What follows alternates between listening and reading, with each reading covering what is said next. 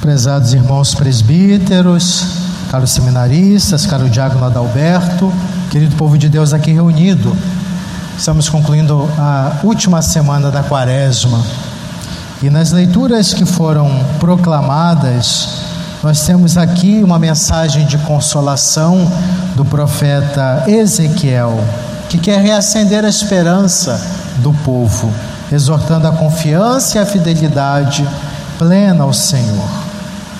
Aqui nós temos Deus agindo na, na sua pedagogia divina para corrigir o povo, permitindo momentos dolorosos, por vezes difíceis até para o povo, para ajudá-los a trilhar o caminho de verdadeiros de uma verdadeira nação fiel a Deus.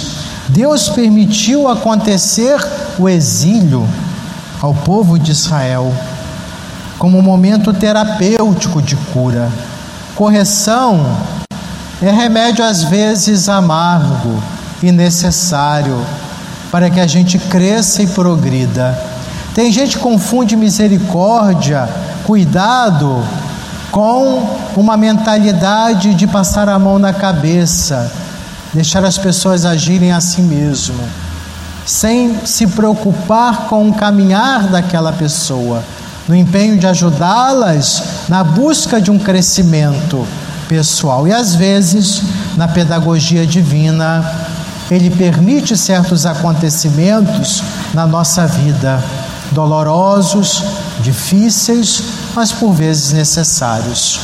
Por exemplo, Deus que permite o povo de Israel caminhar no deserto, povo que culpa a Deus nos levou para esse deserto, estamos com fome, começa a chorar né, o pecado, é, desculpe, chorar a escravidão do passado, como às vezes nós choramos, pecado que abandonamos, que nos faz falta porque era aquele para satisfação aparente escravizadora.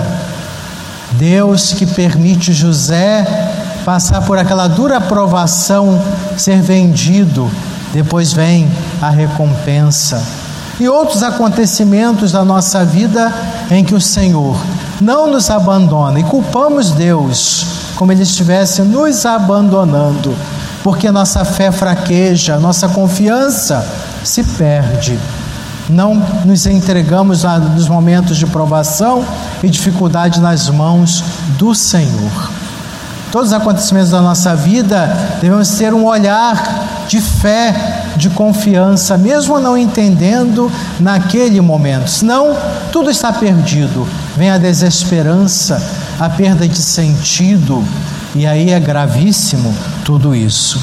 O povo de Israel passou pelo exílio e do regresso, porque eles deram tempo para si mesmos.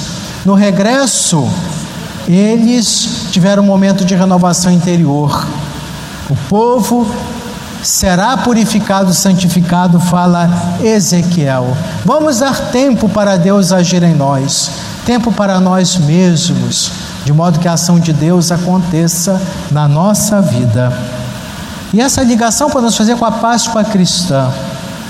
Eu imagino o Senhor, diante de tudo que aconteceu, a ser culpado porque no Evangelho usam o Senhor para tentar salvar o povo, cinicamente o oportunismo de Caifás usa Jesus para tentar, segundo a ideia dele, proteger o povo. E Jesus, que tanto bem fez, ali passa pela dura prova das condenações. Com, com, com qual facilidade condenamos, queremos culpar as pessoas, condenar os outros por certos acontecimentos. Isso é a ação muito típica do acusador. Acusa todo o tempo. Desde o livro do Gênesis, nós temos essa atitude.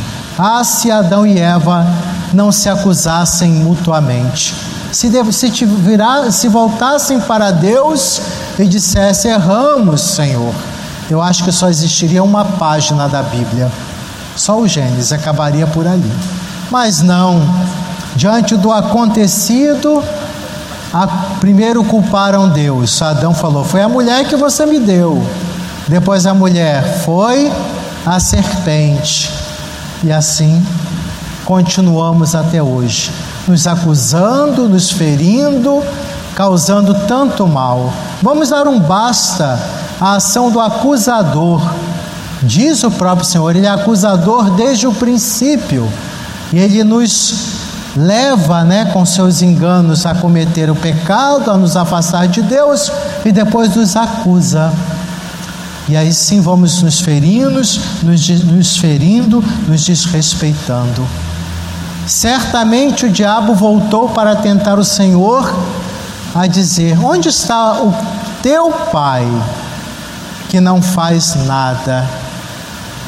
Com certeza a grande tentação do filho dizer: Pai, por que que não me salva? E Jesus o que fez? Pai, perdoa-lhes, não sabem o que falam, o que fazem. Cusparadas, indiferença, julgamentos, culpas, tudo Jesus enfrentou, torturas. Ali naquele momento, julgamentos precipitados, foi julgado de uma forma rápida, sem nenhuma oportunidade de defesa, e Jesus silenciou. Vamos tentar aprender com o Senhor a silenciar diante de tantas mazelas, falsidades, calúnias e acusações. Não é fácil. Não que a gente vai silenciar diante da justiça do mundo, não. Isso não. A justiça tem que ser apontada, a injustiça. Mas quando sofremos esses momentos, como de Jesus mesmo passou, saibamos ter a maturidade de rezar e não responder com mais acusações, ainda que não leva a nada. O oportunismo de Caifás é o mesmo oportunismo do diabo, que usa desse momento para destruir a obra do Senhor. Jesus ele se prepara para esse momento, retira-se para o deserto. A sua oferta total diante de Deus, do Pai, não é decisão dos homens, é dele que acredita na ação do Pai salvando a humanidade. Jesus não acusa o Pai, Jesus confia no Pai. Como nós, infelizmente, não fazemos isso. Acusamos Deus, as pessoas, nos acusamos, porque também vamos minando nossas resistências, causando um grande mal. Em Cristo, a ação de Deus é para que a gente supere a dispersão, que nos reunamos renovados nele, que aos pés da cruz, como Maria, de pé, a humanidade humana, ao contemplar o Senhor nessa Semana Santa, ao ser elevado à terra, atrairei todos a, a mim, de Jesus, que a gente encontre cura e libertação de tantas condenações, tantas culpas, tanta indiferença. Que aconteça na nossa vida o, o cancelamento de Babel, o orgulho do homem que quer tocar Deus por própria conta, substituir Deus, mas olhando Cristo elevado, humilhado, condenado injustamente, fiel, obediente, possamos nos reunir, dispersos que somos, de, de, em torno da cruz do Senhor, acolhendo, renovando nossa esperança, nossa fé, nos convertendo à lógica da cruz, à vida nova, naquele que deu a vida por nós. Ele entregou a sua vida para nos salvar. Seja essa reflexão possamos fazer iniciando nos aproximando da Semana Santa para encontrar cura, transformação e vida nova naquele que quer o nosso bem, quer a nossa realização plena e total. Amém.